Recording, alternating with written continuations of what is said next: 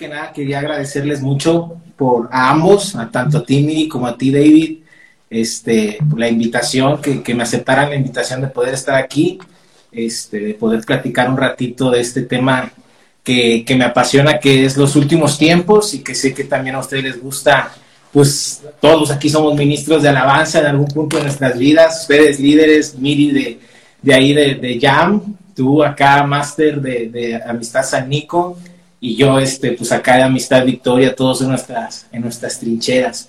Entonces, pues primero que nada, muchas gracias, muchas gracias neta por tomarse su tiempo, gracias a Dios por sus vidas, este, y pues vamos a, a comenzar, primero que nada, ¿cómo están? ¿Cómo estás? Primero las damas, ¿cómo estás tú, Miri?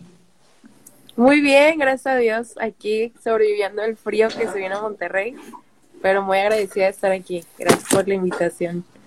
Excelente. ¿Y tú, mi David? ¿Qué dice el ingeniero, el próximo ingeniero? pues contento por... así pasa, así pasa. Bien feliz, este, pues ya sabes la noticia que te di hace ratito. Y pues igual, pasándola acá con el frío. No sé cómo está ahí en Puebla. Ha de estar más. Pues nomás para que me veas, para cuello de tortuga, chamana, hombre, está horrible, horrible. Sí, no. Pero, pero sí está, pero sí está, sí está pesado el frío. Pues bueno, pues vamos a comenzar así, como dicen, vamos al meollo del asunto. Este, pues básicamente aquí yo les hago preguntas y tratamos de ir a retroalimentarnos, ¿no? Y pues vamos a comenzar con la primera pregunta que yo quería hacerle. Vamos a comenzar primero las damas, primero. Entonces vamos a hacer eh, una, una, pregunta ahí a, a, Miri. Oye, Miri, así a grandes rasgos, este, todavía sin profundizar tanto, o bueno, si tú quieres profundizar adelante, pero ¿cuál, cuál crees tú, Miri, este, que, que es el rol de los grupos de alabanza y de adoración en, en cuanto al tema del el regreso de Jesús, los, los últimos tiempos? Pues mira, yo creo que, digo, como dijiste, yo soy aquí con, trabajo con los jóvenes y la verdad es un, un gran privilegio y un gran, pues como responsabilidad de guiar a todos, o así lo veo yo, como a conectarse con Jesús, ¿no? Con el Espíritu Santo. Entonces creo que eso es nuestro rol básicamente desde que Jesús se fue y hasta ahorita que estamos esperando que regrese, poder eh, tener esa conexión, primeramente, obviamente nosotros como ministros de alabanza y los que estamos ahí arriba, eh, pues dirigiendo las canciones, este, y guiar al pueblo, guiar a la iglesia a que tenga un encuentro con Jesús y que pueda adorarlo de la manera correcta, adorar a Jesús de la manera que Él se merece y que es como lo aprendemos en la Biblia. Ok, excelente, excelente. ¿Y tú, mi David, o sea, tú qué crees ¿Qué papel tienen, por ejemplo, o sea, los ministros de alabanza, en este caso, hablando de grupos de alabanza, como los conocemos en este lado de, en esta eh, cultura cristiana este, eh, occidental, grupos de alabanza, eh, ¿qué papel crees que, jugamos o que juegan esos grupos de alabanza en los últimos tiempos y en su relación con el regreso de Cristo? Bueno, mira, para mí los grupos de alabanza en, en general tienen un papel importante. ¿Por qué? Porque no solo somos la punta de esa flecha eh, para llevar a la iglesia una conexión, eh, a que se conecten con Dios, sino va más allá. ¿Por qué? Porque no solo es, eh, así como lo llegué a platicar contigo, no solo es cantar por cantar y no solo es tocar por tocar, es un reflejo de lo que vamos a hacer en la eternidad y lo que vamos a empezar a hacer cuando eh, el amado regrese montado en su caballo. Eh, cuando Jesús y cuando empiece ese tiempo ya final, eh, tú lo comentabas en el podcast, la iglesia va a empezar a cantar y tiene un rol para mí importante porque nuestros corazones tienen que arder conforme a la alabanza y la adoración porque es lo que vamos a hacer en la eternidad. Excelente. Y, por ejemplo, a mí, o sea, mi libro, toda la Biblia, o sea, amamos la Biblia en su entereza, sus 66 libros, pero yo me amo, ustedes saben, lo he hablado con ustedes, este, yo amo el libro de Apocalipsis, ¿no? es, mi, es mi libro favorito. Y en el libro de Apocalipsis me encanta que, eh, no me acuerdo quién le dijo el libro de los cantos, porque eh, desde Apocalipsis 4, Apocalipsis 5, Apocalipsis 19, Apocalipsis 8, o sea, Apocalipsis 21, Apocalipsis 20, bueno, muchas partes de Apocalipsis encontramos un chorro de cánticos, que, o sea, vemos cómo la, eh, el cielo está cantando conforme se van desarrollando estas eh, dinámicas, a mí me gusta decirle dinámicas de los últimos tiempos, o sea, me encanta cómo cuando por fin dice que Dios viene y juzga a Babilonia y al espíritu de este mundo, al pecado, eh, lo inmediatamente dice que se suelta una alabanza en los cielos y empiezan a cantar de que gloria al Cordero, gloria a Dios, quien ha juzgado a la ramera, o sea, una, una, una joya, ¿no? Conforme cada cosa que va pasando en la escritura y en los últimos tiempos se va desarrollando un canto eh, en, el cielo que, la iglesia va a estar entonando en la tierra si es que nos toca estar en ese tiempo y, si no a la, a la, iglesia que va a estar ahí. Pero ahora vamos, volvemos a la, pregunta, ahora vamos a comenzar con el David. David, ¿tú cómo, cómo ves? Porque a mí me gusta mucho eso, yo creo firmemente y una de las oraciones que yo hago constantemente es, Dios, ayúdanos como grupos de alabanza, como ministros de alabanza, a cantar lo que se está cantando en el cielo. O sea, no, no, no, no cantar lo que yo quiero cantar, no cantar la canción de moda o, o la canción acá de que tenga la guitarrita, no, o sea, quiero cantar lo que se esté cantando en el trono.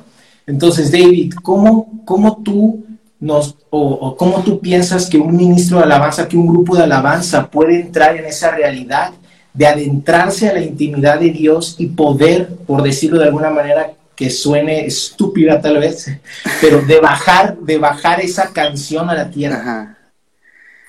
Mira, eh, obviamente sí tiene que ver mucho la comunión que tú tengas en lo personal. No te estoy hablando a, a nivel eh, grupo de alabanza o a nivel iglesia, sino eh, como lo dice la Biblia, ¿no? Que ora tu Padre en lo secreto.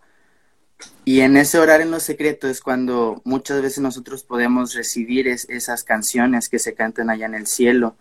Y voy un poquito más allá, eh, no solo es en, en, esos tiempos de ayuno y oración, sino también en la, en la pureza que llegamos a tener, porque esas canciones no a cualquiera se les va a dar, ¿Por qué? Porque tienes que tener esa conexión con el Espíritu Santo y esa conexión que tengas con el Espíritu Santo te va a llevar a escuchar esos cantos que se están cantando ahorita allá arriba. Y digo, e, ese, ese es mi anhelo, eh, el no solo meterme en la intimidad eh, con Dios para escribir las canciones, sino ir más allá y empezar a adentrarme a esos niveles espirituales para estar preparados para estos últimos tiempos. Órale, me gustó, me gustó tu respuesta, viejo, me gustó tu respuesta. Misma pregunta, Miri. Bueno, pues la verdad sí es un reto completamente, o sea, demanda mucho de nosotros de, como decía David, estar conectados 100% con el Espíritu Santo y es, es un, eh, es una conexión directa y todo el tiempo, 24/7 es como dice, o sea, orar sin cesar y es estar todo el tiempo conectados y no sé si a ustedes les pasa, pero creo que la mayoría del tiempo donde el Señor empieza a hablar es, estás en el tráfico o estás en la regadera o estás lavando los platos y el Señor está hablándote en ese momento y es estar con esa conexión completamente directa.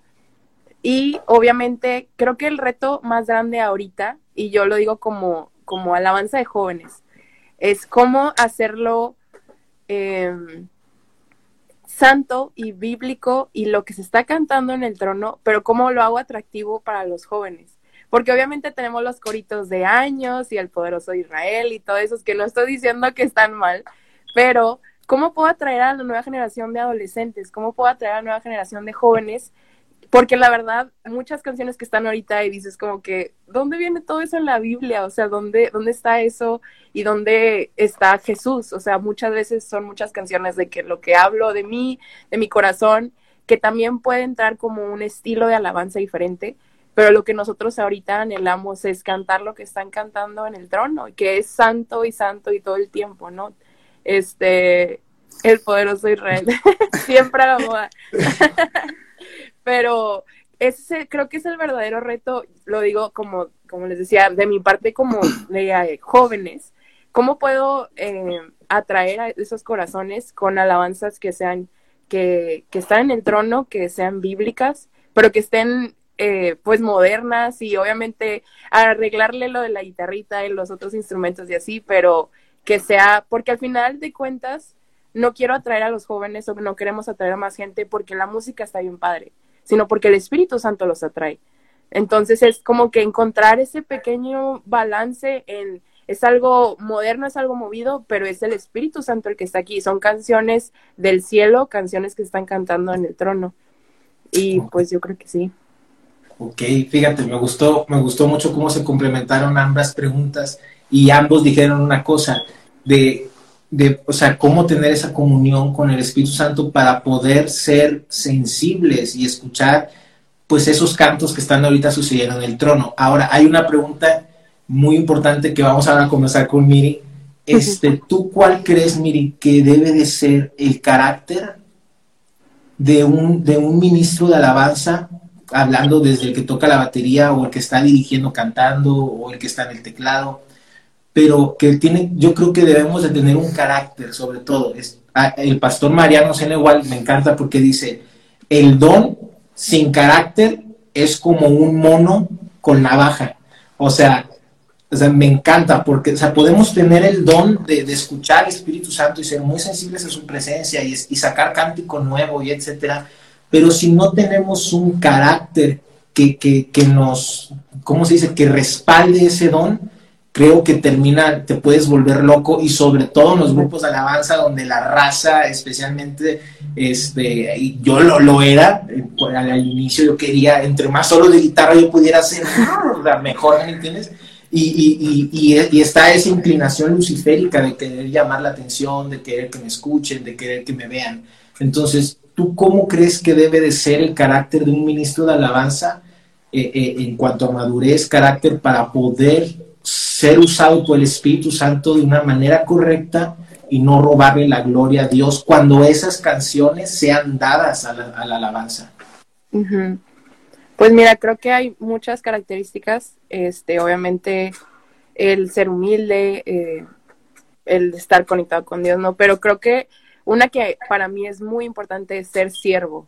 O sea, aquí nos pasa mucho que luego, luego entran y, lo, ¿dónde te quieres apuntar a servir? A la alabanza, a la alabanza, porque es lo primero que ves y las luces están bien padre y soy bien chido y no.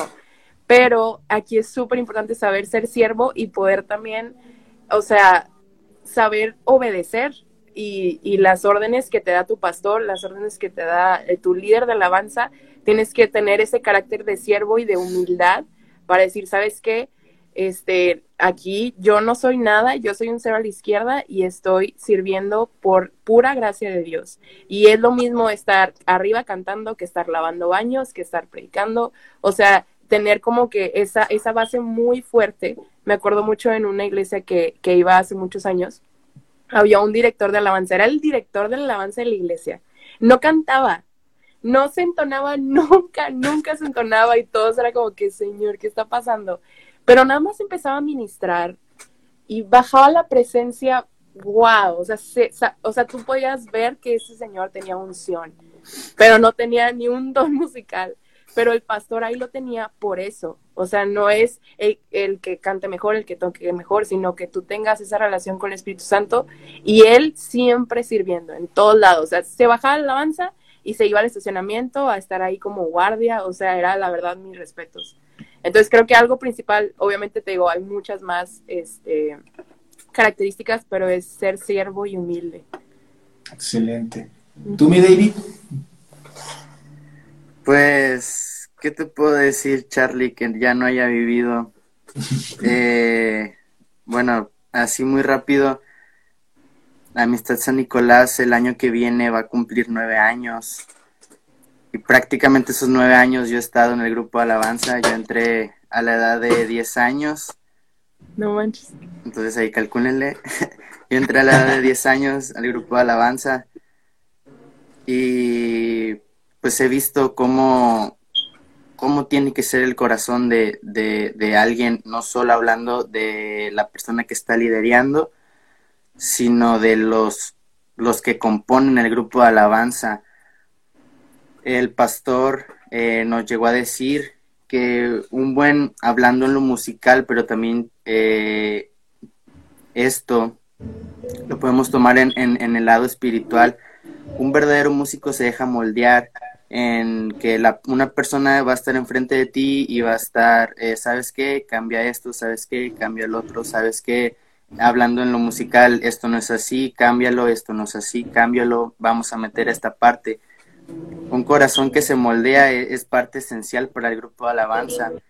Así como lo dijo Miri, también hay que ser siervos y hay que ser levitas, puesto que la alabanza es, eh, mi papá lo decía el día martes que tuvimos ensayo, la alabanza es la punta de esa, de esa lanza, y si le pega la alabanza, este, en el tiempo de la alabanza de oración, pues no, como que sí, la raza se va a meter, pero como que no.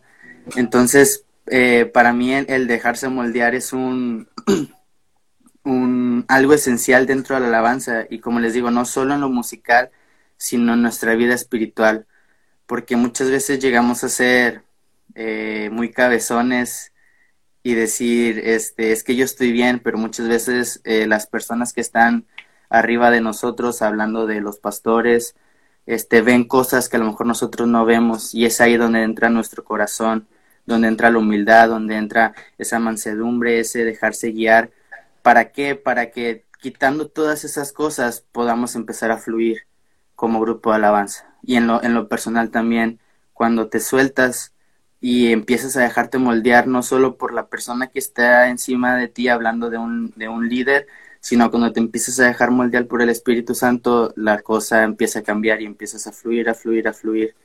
Y todo eso que llega a anhelar nuestro corazón, eh, Dios lo empieza a poner. Y es ahí donde entran el empezar a escuchar lo que se canta en el cielo. Excelente.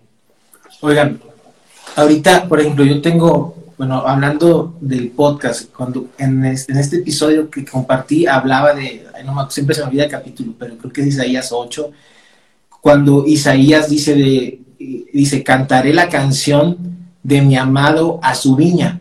Entonces, e, eso a mí Mm, y por ejemplo, una vez que hablaba con mi pastor sobre eso, eso me marcó mucho, o sea, cómo Isaías era un hombre que estaba tan metido en la presencia de Dios que, o sea, él escuchó lo que Dios quería decirle a Israel en ese momento y él fue tan, tan sensible, tan, estaba tan profundamente metido en la presencia de Dios que pudo cantar lo que Dios estaba hablando en ese momento a Israel, ¿no? Pero eh, en, esos tiempos de Isaías, pues claramente no, teníamos la Biblia, no, ellos no tenían la Biblia como nosotros. Ahora yo creo que conforme nos acercamos a los últimos tiempos y al regreso de Cristo, vamos a empezar a ver cómo, cómo el espíritu del tabernáculo de David, que ahorita vamos a, entrar a eso, pero el espíritu del tabernáculo de David se va a empezar a levantar en, en toda la iglesia a nivel mundial. Y, y, uno de los anhelos que yo tengo en mi corazón, imagino que en el de ustedes y en el de todo ministro de alabanza que, que, ama a Cristo es, yo quiero ver una iglesia que cante la palabra. Sea, yo quiero, yo quiero ver una iglesia que cante lo que, lo, lo que aquí dice, ¿sí me entienden? Al revés. Yo quiero ver que, o sea, porque en estos tiempos de, de repente estoy, escuchamos unos cantos que dices, oye, en qué parte de la Biblia dice que Dios tiene una gran pista de baile, o sea, ¿sí me entiendes? O sea, o sea, yo digo, qué rollo con eso, y, la gente lo canta y, se emociona, o, los típicos cantos que, bueno, ya no, no quiero, no quiero decirlos, no, no, echar tierra, no es el, punto, pero ¿cuál tú crees, Miri? Ahora volviendo a la pregunta, Miri, ¿cuál crees tú que es la importancia de cantar la palabra en, la iglesia? Pues yo creo que es lo más importante que hay. Este, igual que predicar la palabra es cantar la palabra. Y obviamente yo me acuerdo, yo sé, David, tú fuiste epicentro, tenemos la clase de Explorando la Adoración y vimos como que diferentes estilos o tipos de, de cantos. Entre, eran los himnos, que pues son, ya conocemos los himnos, eh, la palabra, literal, la palabra cantada, y luego están como los poéticos, o como, pues más que nada son las canciones que tenemos ahorita, ¿no? Que eh, sí tienen Biblia, pero también pues son riman y tienen verso y coro y todo eso. Pero todo, al final, todo la base tiene que ser la Biblia, es lo más importante, porque ahí es lo que Dios nos enseña, lo que a Él le gusta que le cantemos, porque al final no es de nosotros, no se trata de lo que sienta yo más bonito, sino lo que Él quiere escuchar y lo que Él le está cantando ahorita en el trono mientras estamos ahorita platicando. Entonces, es, es de suma importancia y creo que es lo, lo más esencial que tenemos como nosotros ministros de alabanza de siempre estar apegados a la palabra y, y sí meter de repente de que, oye, bueno, rimo esta palabra o así. Obviamente también creo que ayuda mucho que hay muchas versiones de la Biblia. Entonces, como que, bueno, aquí como no vamos a cantar todo el tiempo de vosotros y todo eso, ¿no? Sino como que, bueno, a ver cómo lo pueden poner aquí en la nueva televisión viviente o no sé. Este, nosotros en jóvenes eh, nos apoyamos mucho con, con, nuestro pastor y era de que, oye, salió esta canción nueva eh, durante el ensayo, no sé, o un chico trajo como que un coro, no sé. Y era, ok, bueno, vámonos a la Biblia. Sí, o sea, sí es bíblico, porque imagínate, estás cantando y se oye muy bonito, pero pues nada que ver. Y vamos directamente también con el pastor de que, oye, ¿cómo, cómo lo ve? Eh, si, si le gusta, no le gusta, ¿cómo lo, cómo, pues, lo ve, no? Y ya creo que eso también ayuda mucho a, a nosotros como ministros de que, que nos va guiando, ¿no? Pero sí es súper importante. ¿Tú, mi David? Pues mira, estoy hablando con un men que sacó una canción de Romanos 8, la cual tuve el placer de, de estar ahí en, el proceso. Y digo, es esencial el que las canciones tengan palabra, porque así como las canciones usamos de filtro la Biblia, nuestras vidas tienen que ser filtradas por la Biblia. Lo que cantamos es lo que declaramos. Entonces, qué mejor que estar cantando, declarando la palabra. Así es, así es. Y por ejemplo, ahora sí, entrando un poquito al tabernáculo de David, que es otra cosa que a mí me encanta, este, ahí en, el capítulo del podcast yo hablaba de cómo funcionaba el tabernáculo de David, obviamente en la Jerusalén de los tiempos de David, ¿verdad? De cómo en esos tiempos este, Dios no era, o sea, nosotros ahorita conocemos a Dios de una manera que ellos no conocían. O sea, en los tiempos de, de David, cuando él era rey, pues conocemos que era la ley de Moisés, el sacrificio, la orden levítica, el sacerdocio arónico, todo este tipo de cosas, ¿no? O sea, solo una persona de, de, de, todas las tribus de Israel, solo una persona una vez al año por un pequeño momento podía entrar a la presencia de Dios. Y, y, toda la gente pues conocía a Dios de lo que se había revelado a través de Moisés o lo que se había revelado a través del profeta en turno. Pero de repente llega eh, el rey David y dice, ¿sabes algo? Voy a levantar una, una tienda, una casa donde voy a poner el arca, ya no va a estar oculta, todos la van a ver y voy a poner cantores, voy a poner músicos, voy a poner porteros, voy a poner todo unas dinámicas de adoración 24 eh, horas, 7 días a la semana durante 33 años, sin parar, este, cantando, eh, eh, cantando y adorando a Dios. Y en esos momentos venían muchos de los salmos, de hecho cuando los estudiamos, muchos de los salmos nacieron en momentos de adoración y de alabanza en el tabernáculo de David. Entonces imagínate que yo soy un, israelita en ese tiempo donde para mí Dios sí es el Dios que me sacó de Egipto, bueno, que sacó a mi tatarabuelo, a mi antepasado de Egipto, que escuché que hace temblar los montes cuando habla, que, que, que, baja fuego del cielo, que, la gente le tiene miedo, que, que si tú entras con una arruga en tu ropa al lugar santísimo, ahí te mueres. O sea, pero de repente voy caminando en mi vida diaria por Israel y paso por la tienda del tabernáculo de David y escucho que alguien está cantando una cosa demandado el Señor que me permita estar en su templo para, de, para ver su hermosura. Y entonces yo digo, oye, espérate, Está ahí, ese vato está diciendo que Dios es hermoso y yo no sabía eso de Dios, pero me lo reveló su cántico. Entonces, ese espíritu de tabernáculo de David a mí, me, o sea, yo necesitamos eso en la iglesia. O sea, imagínate que un, día un, grupo de inconversos pasen por la iglesia y escuchen a alguien cantar y digan, oigan, lo que nunca me entró por predicaciones, lo que nunca me entró por sermones de mi mamá, de mi papá, de mi pastor en turno, me entró por esa canción que está cantando ese grupo. Entonces, ¿cómo crees tú, Miri, que debemos, o los grupos de alabanza deben de acercarse para recobrar esa identidad que al final sabemos que el Espíritu Santo lo va a hacer, es una profecía, Amós 9:11, y restauraré el, tabernáculo de David que está caído. Pero ¿cómo crees tú que el grupo de alabanza se debe de acercar a esa realidad? Pues básicamente yo creo que es meternos en la oración y el ayuno. Es la única manera de, llegar a esas profundidades y así como lo explicabas de yo nunca había tenido esa revelación y luego lo escuché a alguien cantando, la verdad, eso es, estaría wow que pasara así en las iglesias y qué mal que, pues que no lo vivimos tanto, ¿no? Y algo que, que platicaba también con los chicos de la alabanza era como nosotros tenemos ese acceso directo, o sea, y, pero no olvidar cómo era antes, o sea, antes nadie podía entrar, como tú decías, una vez al año, imagínate, y ahorita tú llegas puedes poner, hasta en el carro pones un CD o, bueno, no un CD, pones Spotify o no sé, y ya estás de que te metes y el Señor te va hablando y wow, o sea, tenemos ese privilegio por Jesús que no hay que desaprovecharlo. Pero a veces, como, como ya lo tenemos, o sea, siento que es como cuando dicen de que el hijo de rico y luego nieto de rico, no sé si han oído como que ese, ese dicho, de que ya tenemos, ay, es que toda la vida lo he tenido, entonces ya no lo valoras como deberíamos de valorarlo, de que antes nadie podía entrar a la presencia del Señor, solamente una persona al año, y luego y si venía con pecado, pum, caía muerto. Entonces como que entender el, esa, esa pesadez de privilegio que tenemos, y sí, básicamente es meternos a la oración y al ayuno, y así es como podemos llegar creo yo, a, ese, a esa intimidad tan, tan intensa de poder cantar lo que está cantando allá. Misma pregunta, David.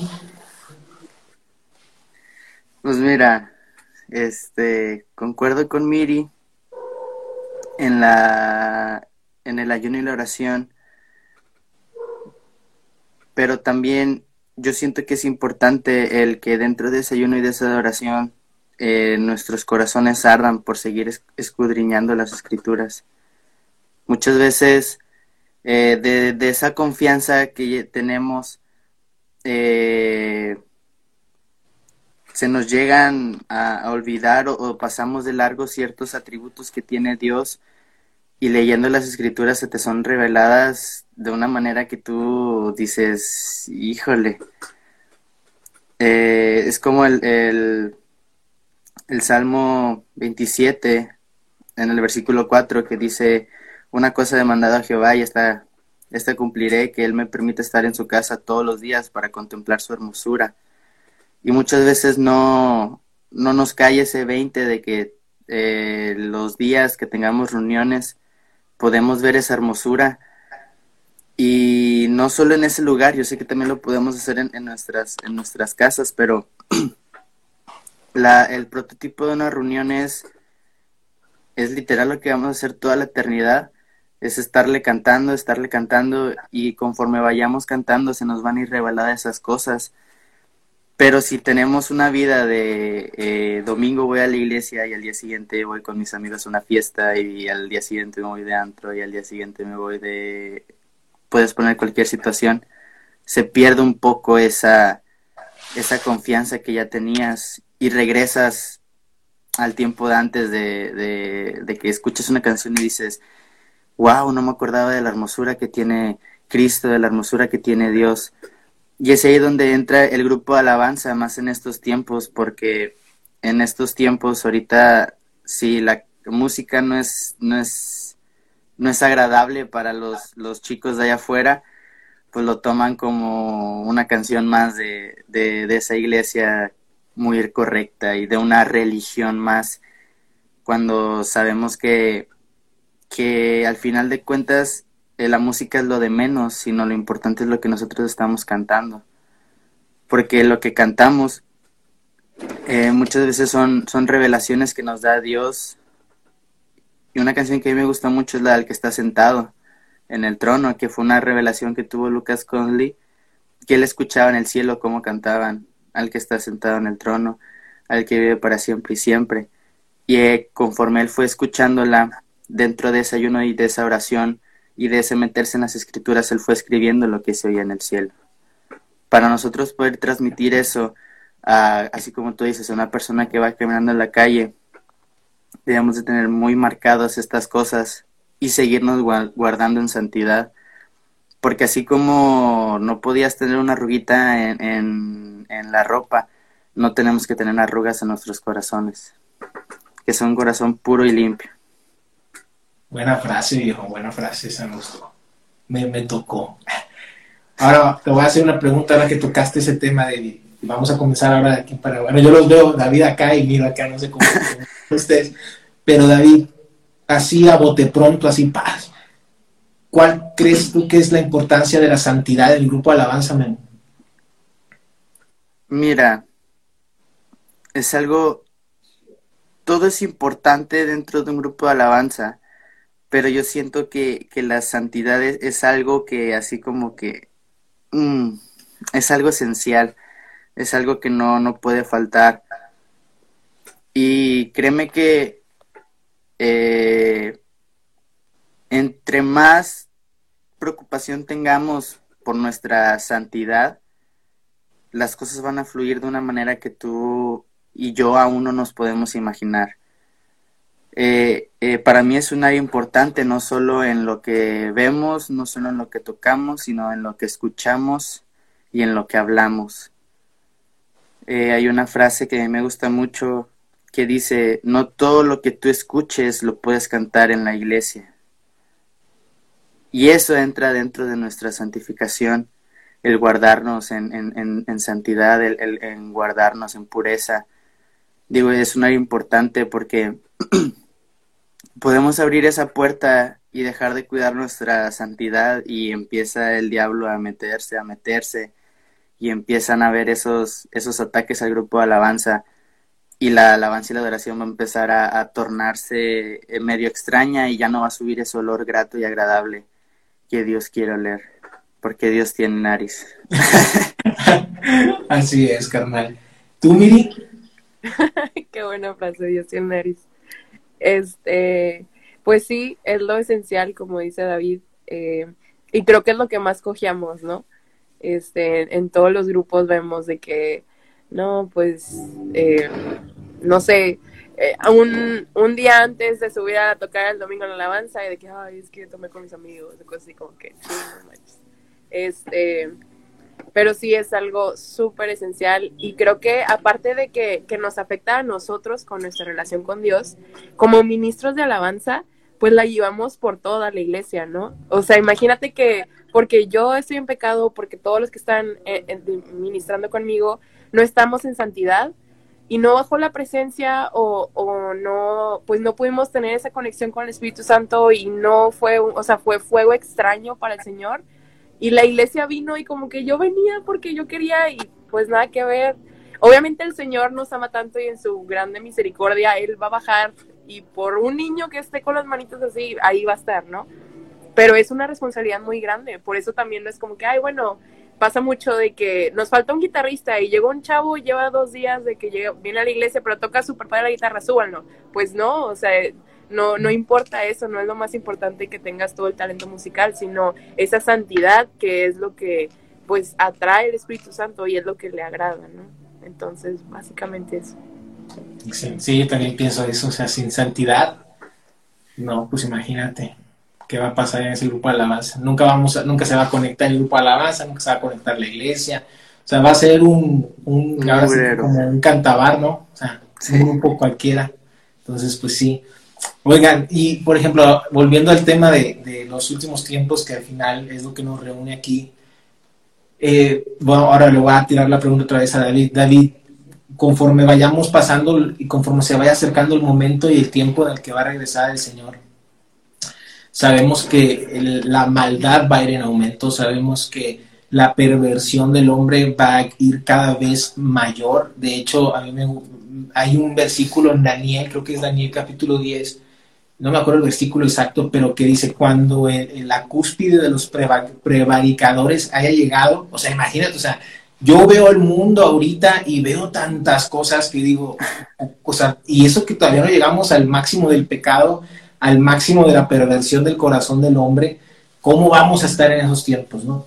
Y aparte de, todo este movimiento que va a haber de falsa justicia, de falsa paz, pues vamos a tener estas, estas figuras, el anticristo en, el poder, digo, poniendo, atacando a la iglesia, persiguiendo a la iglesia, martirizando a la iglesia. Dice la palabra en Tesalonicenses, eh, el, apóstol Pablo nos decía, este hombre se levantará contra todo aquello que, que, se ha llamado Dios y él mismo va a venir y va a decir que es Dios. Entonces, David, yo creo que ahorita, tanto David como Miri, pero que conteste primero el David, este, yo creo que ahorita muchas veces estamos en la alabanza porque eh, eh, ah, es el ministerio que me gusta. No me gusta limpiar baños, pero sí me gusta tocar la guitarra.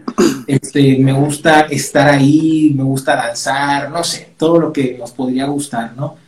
Pero ¿cómo crees tú que nos podemos mantener nosotros como ministros de alabanza cuando llegue un tiempo donde nos van a decir, si tú agarras una guitarra y tocas cuán grande es Dios, mano, te voy a, dar un balazo en la cabeza, porque no puedes hablar de Cristo, no puedes predicar la palabra y no puedes cantar la palabra, no puedes decir que Jesús es Dios, porque nosotros creemos que, ese hombre que se sienta ahí en la, en la ONU, en donde vaya a estar, es Dios porque esa estatua que está hablando y está respirando está diciendo que ese hombre es Dios. Entonces, si tú estás cantando de otro hombre que es Dios, te voy a matar. Entonces, ¿cómo crees que los líderes de alabanza o el grupo de alabanza va a poder resistir bajo esa persecución? Que abre un paréntesis grande. Sabemos que nuestros hermanos en China, en Irán, en Afganistán, en parte de, este, África, son perseguidos por su fe y son asesinados día a día por su fe. Entonces, ¿cómo crees que cuando eso llegue aquí a nuestra cultura occidental, podamos soportarlo? Podamos prepararnos para eso como alabanza, como grupos. Mira, te voy a decir algo que no te había dicho. Para mí es más importante un corazón adorador que el talento. ¿Por qué? Porque cuando se acerquen esos tiempos, los verdaderos adoradores adorarán al Padre en espíritu y en verdad, sin importar que tengamos una pistola enfrente, sin importar que nuestra vida esté por medio. El apóstol Pablo lo, lo decía parafraseado, ¿no? Eh, ya no vivo yo, bueno, realmente es eso, ya no vivo yo, ahora Cristo vive en mí. Y para poder combatir eso en, aquellos tiempos, el grupo de alabanza tiene que tener un corazón entendido de que si está nuestra vida de por medio, pero para mí sería mejor que ellos se queden con el coro de cuán grande es Dios y después jalar el gatillo que quedarme callado y seguir viviendo. Uf, qué perro, qué perro. Tú, Miri, por ejemplo, tú tú ya viviste parte de eso, o sea, tú, yo, ahora que veía tu, participación en, Inercia, me decías que tú estuviste en Turquía donde estuvieron cantando y adorando, creo que en una playa, ¿no? Entonces, por ejemplo, eh, ¿tú cómo, cómo ves esa parte? La verdad, qué difícil pregunta. O sea, yo sé que lo que todo el mundo espera responder es de que sí, mátame.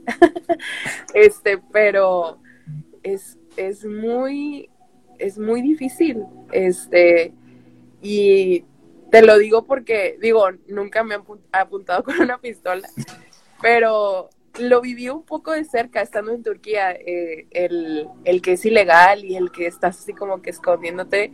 Eh, en Turquía es ilegal dar Biblias. Entonces lo que hacíamos nosotros era adoración pública y en medio, o sea, estábamos en circulito y en medio poníamos todos los Nuevos Testamentos. Entonces es ilegal yo dártela, pero tú puedes agarrarla. Ah. Y todas, o sea, obviamente pues hay que echarle coco, ¿verdad? Pero, o sea, yo iba caminando en mi mochila y traía 10 Nuevos Testamentos. O sea, si llegaba alguien era como que, ¿qué es esto? Y me, o sea, no me van a matar, pero me van a, pues, a deportar o no sé, o a lo mejor sí me pueden hacer algo. Entonces era ese temor intenso que yo decía, yo quiero tirar aquí la mochila, o sea, qué miedo. Y es cuando dices de que no manches, pero yo había dicho de que sí, si muero que muera, o sea, sí es, es, es algo de, de pensarse y obviamente en ese momento, o sea, ahorita es como que sí, sí, no pasa nada. Y, y es como que la respuesta correcta, pero yo creo que es como decía David, de que el corazón de la adoración y decir de que, ok, Espíritu Santo, guíame. Porque imagínate, o sea, no me quiero ver como que dando la contra, pero imagínate que, ok, en ese momento me callo. Y luego después, este, tengo como que esa oportunidad de compartirle a esa persona que me iba a matar y se convierte. Pero en ese momento por de que, no, sí, mátame, me muero y pues bueno, yo ya estoy en el cielo. Pero creo que es como que esa, esa sabiduría y ese entendimiento del Espíritu Santo de que, ok, ¿qué quieres que haga en este momento? Entonces, en los últimos tiempos va a ser estar conectado 100% o sea, con el Señor. Y es como traerlo aquí al lado y decir que, ok, ahora qué hago, voy para acá, voy para allá, me callo, hablo, hay un tiempo para todo. Entonces yo creo que sí, el, el decir, sabes que sí, y, no me voy a, o sea, no me lo tomes a mal de que no me voy a inclinar a lo que tú me estás diciendo y no voy a negar a mi Dios, pero si me vas a decir, cállate, ok, o sea, o sea, como que es como, no sé, no sé si me estoy explicando, pero eh, yo creo que lo, lo, mejor es estar conectados con el Espíritu Santo y, saber qué hacer y qué no hacer en, en, cada momento y pues siempre darle la gloria a Él. Así es. Y, y por ejemplo, también tomando el tema de la adoración en los últimos tiempos, ahorita, ahorita nos gusta mucho ser el grupo de alabanza, pues porque me subo a un escenario de tres metros, con unas luces que me pegan, con, humo saliendo de abajo de mis pies, con un sonido surround, no, no, no, ya no sé ni cómo se llaman los sonidos ahora, este, de, de 200 mil pesos, con una consola de 532 canales, una guitarra de 23 mil pesos o dólares, no sé. Y por eso nos gusta estar en el grupo Alabanza, pero cuando estemos en los últimos tiempos y literalmente nuestro culto de alabanza sea escondidos bajo tierra con una guitarra rota de dos cuerdas que nada más le funcionan y no puedo ir a comprarle otra cuerda porque si salgo me matan. Cuando todo se haya ido, las luces, el humo, el público, eh, y solo quede eso, solo quede Cristo, a mí me encanta la, historia de Cornelio, creo que es Hechos 10, o sea, que dice que Cornelio tenía constantes reuniones de adoración y de, oración, pero él no tenía música, él no tenía cassettes, o sea, era él en, en su patio, no sé.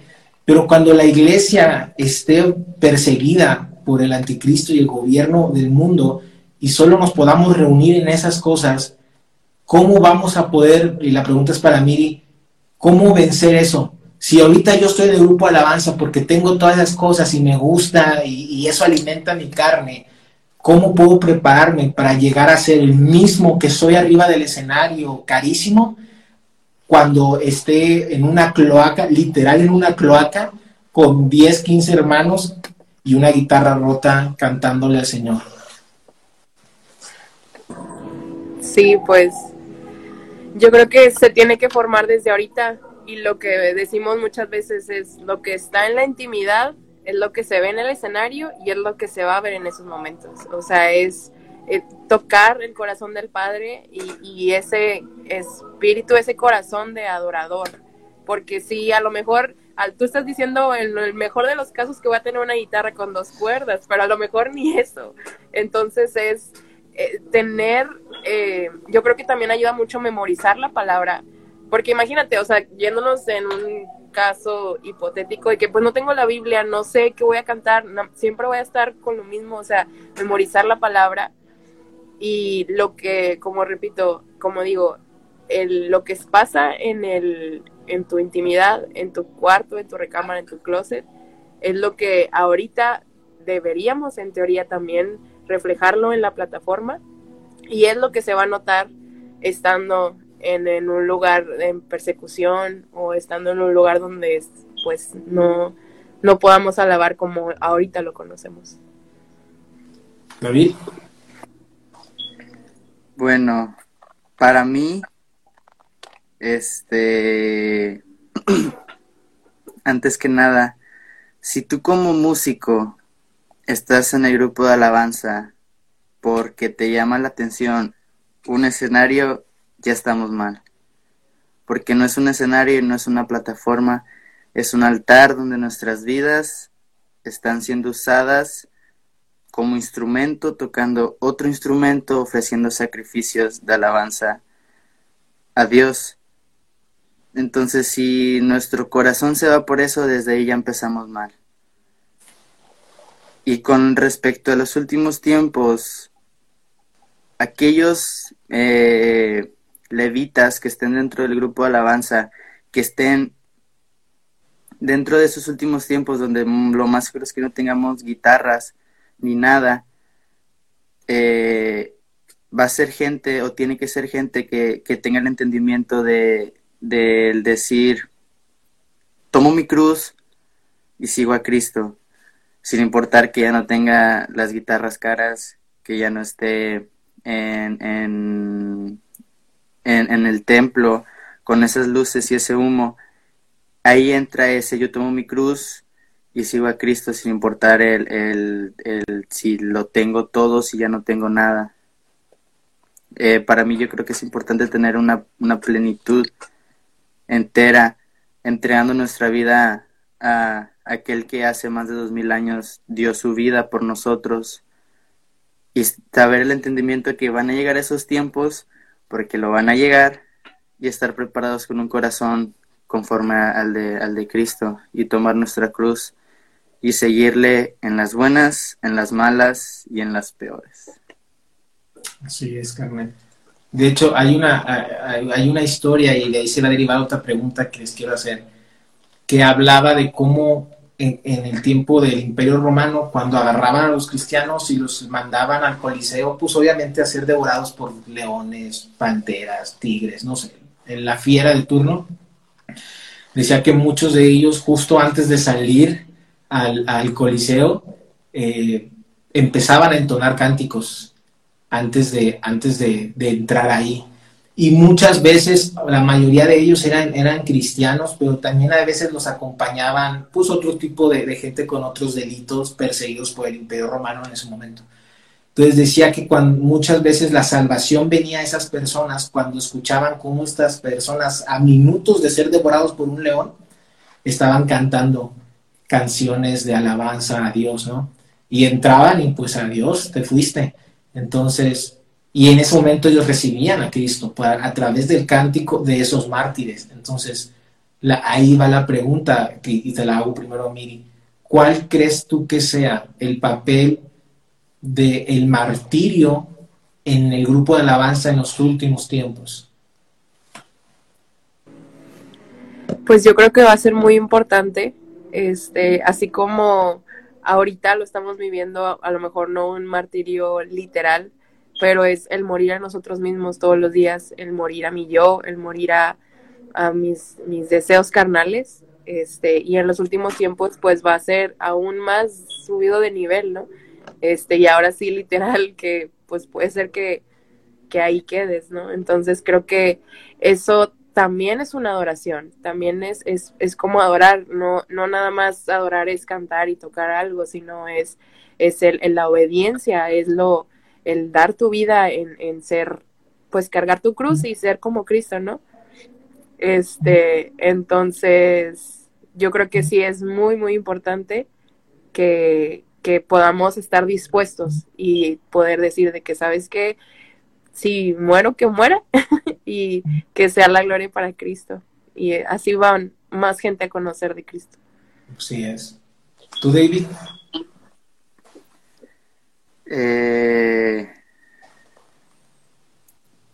pues así como lo dijo Miri, así como nuestro, nuestro yo, nuestra carne eh, muere y se somete al espíritu, Así como grupo de alabanza va a llegar el día que nos paremos en una plaza y por cantar una canción seamos martirizados.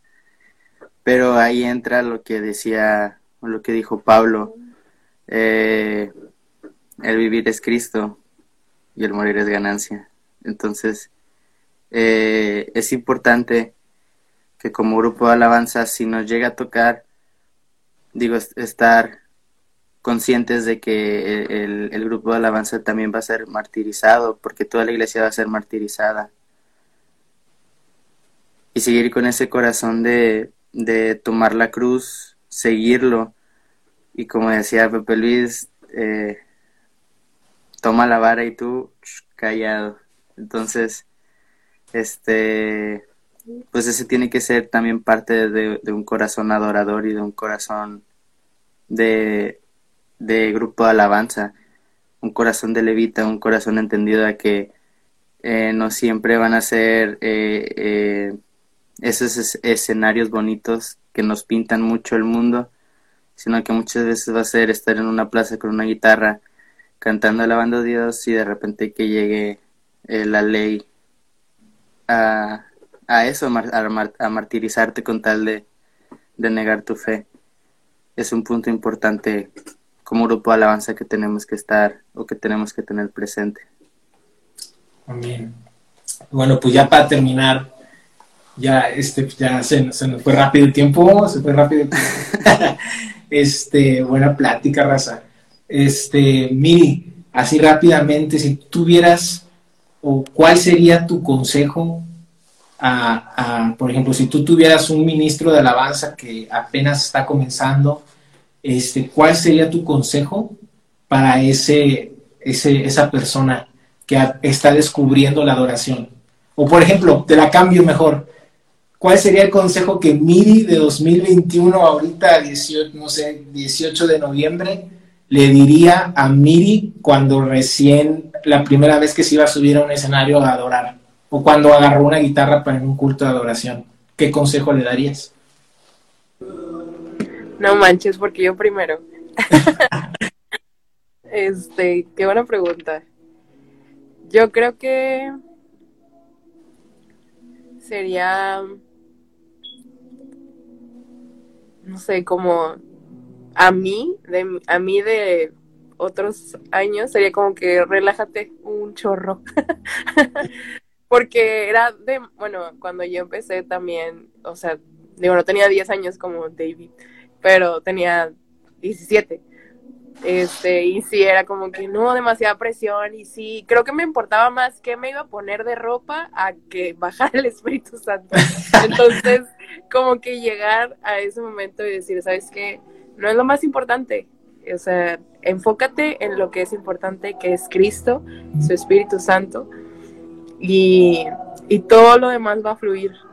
Obviamente, de hecho, este, esta semana en el ensayo vino Tavo, nuestro pastor, y nos decía, es que sí es importante el tecnicismo, sí es importante prepararte y ser excelente en tu instrumento en tu voz, en, en, lo técnico, en usar las secuencias y todo eso, este, pero lo más, más importante es el fluir del Espíritu Santo y que el Espíritu Santo esté aquí porque si estamos nada más haciendo, tocando, y si no está el Espíritu Santo, estamos haciendo ruido. No estamos haciendo una alabanza grata al Señor. Entonces yo creo que, que mi consejo sería ese, de no, te frustres eh, si no sale lo técnico, si no sale este como lo habías pensado en tu mente, porque muchas veces pasa eso, de que es que en mi mente se iban a pegar bien padre las dos canciones y se iba a ir angelical y a la mera hora se nos fue el tiempo y que otro tono y bye. Entonces no, no clavarte en lo técnico, sino en el Espíritu Santo, que es lo más importante. Y lo demás es por añadidura. ¿Y tú, David, qué le dirías a ese baby de 10, 9 años? Ahorita que ya eres líder, que ya estás ruco, también esto se lo diría a mi yo de hace unos meses, porque digo, no, no tengo mucho como líder de alabanza en Amistad San Nicolás, eh, yo le leería Primera de Timoteo 4, 11 al 16, que dice, esto manda y enseña, ninguno tenga un poco tu juventud, sino sé ejemplo de los creyentes en palabra, conducta, amor, espíritu, fe y pureza. Entre tanto que voy, ocúpate en la lectura, la exhortación y la enseñanza. No descuides el don que hay en ti que te fue dado mediante profecía con la imposición de las manos del presbiterio. Ocúpate en estas cosas, permanece en ellas, para que tu aprovechamiento sea manifiesto a todos. Ten cuidado de ti mismo y de la doctrina. Persiste en ello, pues haciendo esto te salvarás a ti mismo y a los que te oyeren. este, sí, eh, yo creo que eh, eso yo haría, digo, te conozco hace tres años, que se me fueron volando, pero tú viviste mi, mi proceso como, como músico, como ministro. Este, mm, así como decía Miri, no dejo a un lado el tecnicismo. Me falta mucho, sí me falta mucho en, en cuanto en, en mi, instrumento, pero sin embargo, este, si desde un principio yo me hubiera dejado moldear, este, desde muchísimo antes hubiera visto eh, lo que ahorita estoy viendo y lo que ahorita estoy viviendo. Sin embargo, eh, es un proceso que tenía que pasar, lo pasé y con Primera de Timoteo 4 del 11 al 16 eh, hubiera tenido en ese momento. Digo, sí me tocó muy, muy chiquito, tenía 10 años, 9 años. Eh, el primer grupo de alabanza en San Nicolás era el pastor Enoch en la guitarra y la voz, mi papá en el bajo y yo en la batería, de los cuales ahorita pues ya soy el único que queda en el grupo de alabanza siendo siendo líder, liderando el grupo. Y eso, mano, digo, eh, así como lo, decía eh, el apóstol Pablo, aquí describo un poco el corazón que deberíamos de tener, eh, un corazón con conducta, un corazón con amor, con espíritu, fe y pureza. Yo creo que eso ese es el corazón que tiene que tener no solo la iglesia en general, sino como lo dice ese pequeño título que viene al principio de, de, de, esta sección, que dice un buen ministro de Cristo. Yo creo que para mí el liderazgo tiene que tener ese, ese corazón porque es el que nos lleva a, y a lo mejor y sí eh, nos llegamos a frustrar en el tecnicismo y todo eso, pero como dice el versículo 14, no descuides el don que hay en ti, que te fue dado mediante la profecía con la imposición de las manos del presbiterio. Ocúpate en estas cosas, permanece ellas, para que tu aprovechamiento sea manifiesto a todos. Muchas veces queremos las cosas así de, de ya y, andar así bien, eh, tocar como eh, el baterista de Conquistando Fronteras o tocar como el baterista de tú le pones ahí el nombre pero muchas veces ese proceso es el que te da, te da ese entendimiento que no es lo que estás tocando, sino a quién estás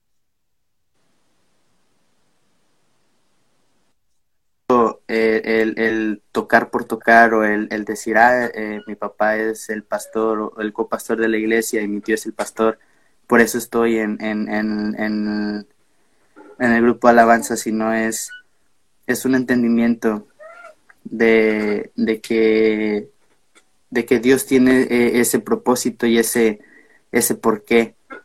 Digo, eso es lo que yo le diría a mi yo de hace nueve años, que gracias a Dios no se desvió y seguimos, seguimos dándole para adelante. Excelente. No, pues ya con esto llegamos a llegamos al final. La neta, qué perrón estuvo. Neta, sí, me edificaron ambos muy chido. Muchas gracias otra vez por haberme aceptado la invitación. Gracias a, sus pastores por haberlos dejado estar conmigo y gracias a mi pastor por dejarme hacerlo también. Entonces, gracias al Señor sobre todas las cosas, por sus vidas, por su testimonio, por la sabiduría que ha puesto en ustedes. Y les digo, no, muchísimas gracias Miri, muchísimas gracias David por haber estado aquí. Esperemos no sea la, la primera ni la última.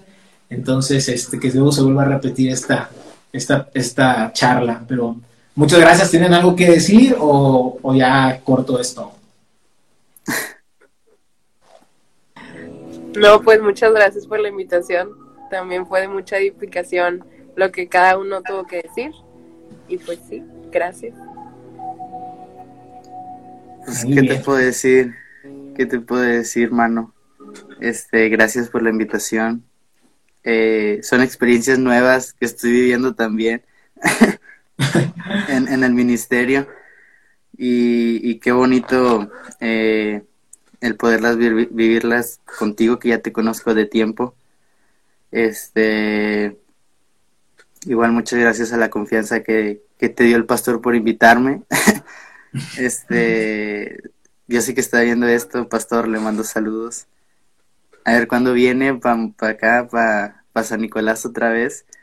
Este, y, pues, este, yo sé que esta plática eh, fue de edificación para, para todos lo que, los que la escucharon, lo que la escucharán, y para nosotros mismos, digo, eh, son áreas en las que trabajamos y, y, es bonito que el cuerpo de Cristo esté unido a pesar de, estar en, diferentes iglesias. Es muy bonito que el cuerpo de Cristo esté, esté ahí presente, esté ahí eh, haciendo esas conexiones. Porque digo, al final de cuentas, allá arriba nos vamos a topar. Este, allá arriba lo más seguro es que nos toque ministrar juntos. Entonces, eh, muchas gracias por, por la invitación. Está, muchísimas gracias a ambos y hashtag somos familia amistad. Así. Cuídense, raza, y muchas gracias a todos los que, los que estuvieron aquí viéndonos, escuchándonos. Muchísimas gracias por su, por su atención y su tiempo. Dios les bendiga y bendiciones. Bye.